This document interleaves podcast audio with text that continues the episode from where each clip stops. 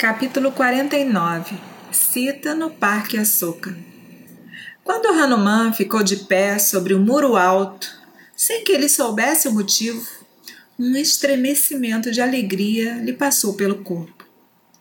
Era a atmosfera invisível que acompanha quando uma missão é cumprida e influencia sutilmente o coração do devoto. Quando ele chegou ao último local onde Sita estava, Todo o seu ser pulsou com exultante expectativa e sem nenhum motivo aparente. Era uma noite no início da primavera. As árvores e plantas estavam floridas. Hanuman pulou para um local onde havia um denso grupo de árvores. Isso perturbou os pássaros que ali descansavam, e eles saíram em revoada emitindo doces sons. Alces e outros animais passeavam por ali. Flores caíram dos galhos e cobriram o corpo de Hanuman. As criaturas do parque, vendo a linda figura de Hanuman coberta de flores, pensaram que o deus da primavera estava visitando o bosque na madrugada. O jardim era encantadoramente lindo. Lindas fontes, terrados decorados com degraus de cristal, com ouro, prata, pérolas e coral, colinas e cachoeiras artificiais. A vista encheu o coração de Hanuman de alegria. Ao redor de algumas árvores haviam bancos revestidos de ouro e prata. Pequenos sinos, suspensos nas árvores, emitiam música com o vento. Hanuman escalou uma árvore, espalhada com um banco dourado em torno de seu caule, e se escolheu, escondeu entre as folhas. Se Sita está viva e em Lanka, com certeza visitou esse jardim ela escolheria esse local, entre todos os outros, para em solidão ficar em contemplação de Rama. Eles não disseram que ela amava bosques e árvores? Ela certamente viria aqui de madrugada para oferecer adoração à Mãe Universal. Ele pensou. Ele olhou com todo cuidado para o local, escondido entre as folhas.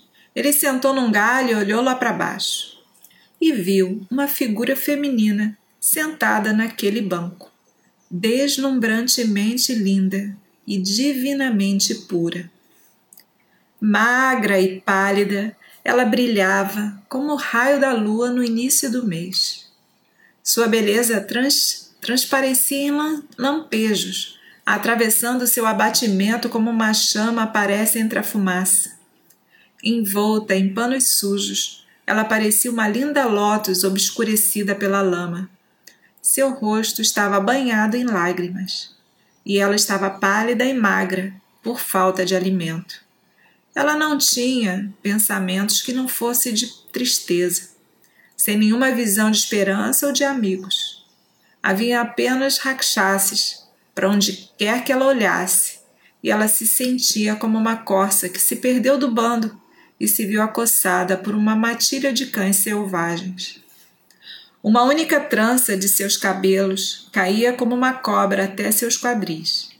Ela parecia ser para Hanuman ao mesmo tempo adorável e desprezível, como as palavras santas tiradas de contexto pelos infiéis, como realizações frustradas, como o intelecto confundido pela insanidade, como a pureza sem culpa manchada pela calúnia.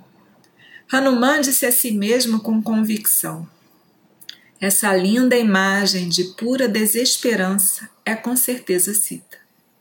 Porque vejam, pendendo dos galhos das árvores estão as joias que Rama descreveu, como as que ela usava quando foi levada, todas menos aquelas que ela tirou durante o voo que nós recolhemos no monte.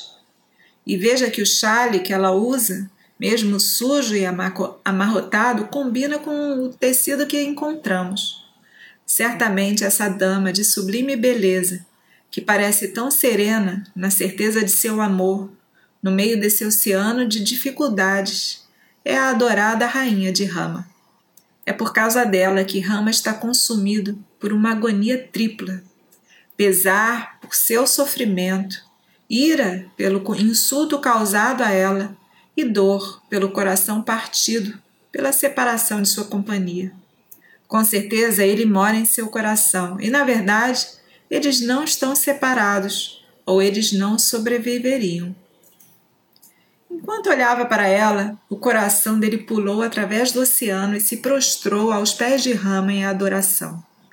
E mais uma vez, olhando para Sita, pensou consigo mesmo: Foi por causa dessa divina dama que o poderoso vale, o par de Ravana em destreza, foi destruído.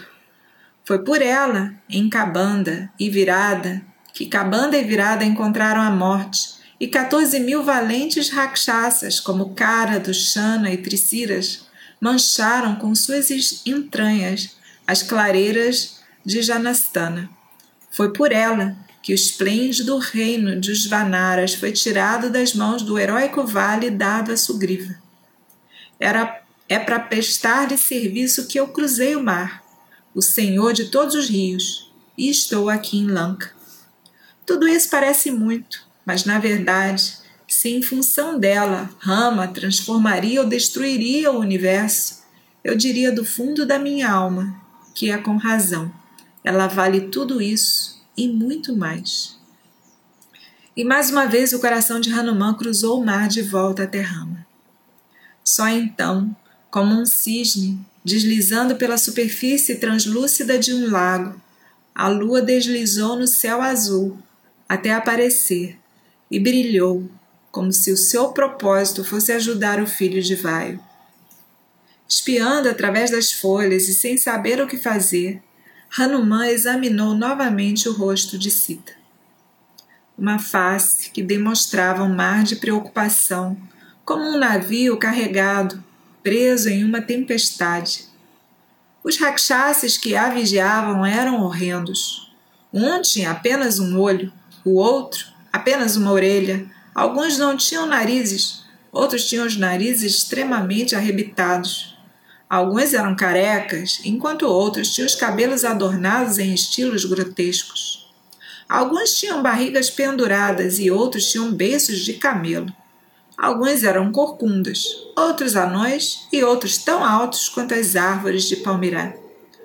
Caras de porco, de tigre, de búfalo, de bode podiam ser vistas essas criaturas medonhas seguravam lanças e outras armas em suas mãos. No meio deles, a pálida princesa se encontrava sentada tremendo, acompanhada apenas por sua virtude, como uma linda trepadeira que cai ao chão sem apoio. Ainda estava escuro e não era madrugada ainda. Ravana foi acordado de seu sono pelos cânticos dos Vedas e pelos cantos dos bardos da corte. No momento em que acordou, ele pensou em Sita e se dirigiu ao parque onde ela era prisioneira. Com todo o seu séquito, ele adentrou o parque palaciano, acompanhado de tochas perfumadas e do guarda-sol real, rodeado de jovens, coberto de ornamentos brilhantes e trajando roupas brancas imaculadas, Ravana aparentava ser charmoso como outro mamata. À medida que a procissão adentrava o portão, Hanuman podia ouvir o barulho da multidão e o tilintar das tornozeleiras das mulheres. Logo ele viu o rei Rakshasa se aproximando. Imediatamente Hanuman se escondeu ainda mais no meio das folhas densas. Vindo em direção a Sita, a força e o esplendor de, esplendor de Ravana eram lindos de ver. Ao vê-lo, o corpo de Sita se encolheu e ela tremia como uma bananeira na tempestade. Quando lemos ou escutamos essa história sagrada, devemos imaginar a figura de Sita nesse presente estado.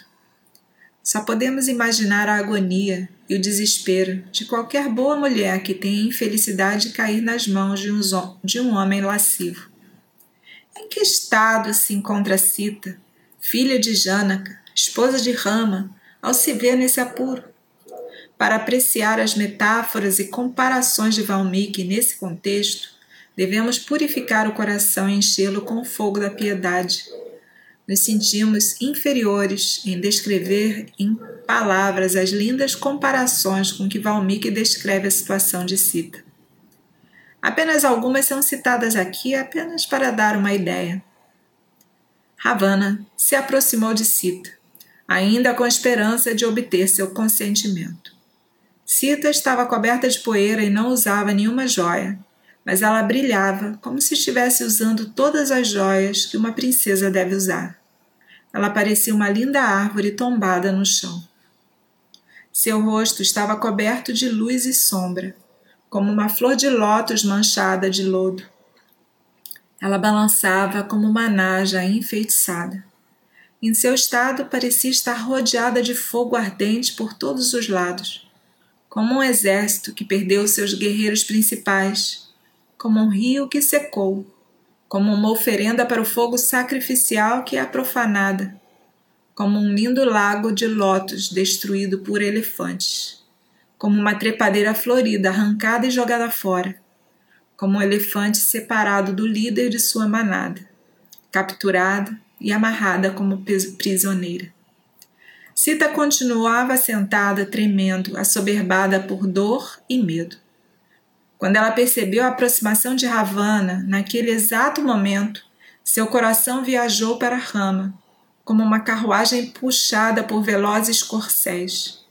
Com seu rosto esmaecido e o corpo definhando, ela pensou nos seus protetores tão longe. Quando eles virão? Será que virão? perguntou a si mesma e meditou para Deus. Ravana se aproximou e falou com ela. Escondido entre os galhos, Hanuman assistiu o que acontecia lá embaixo.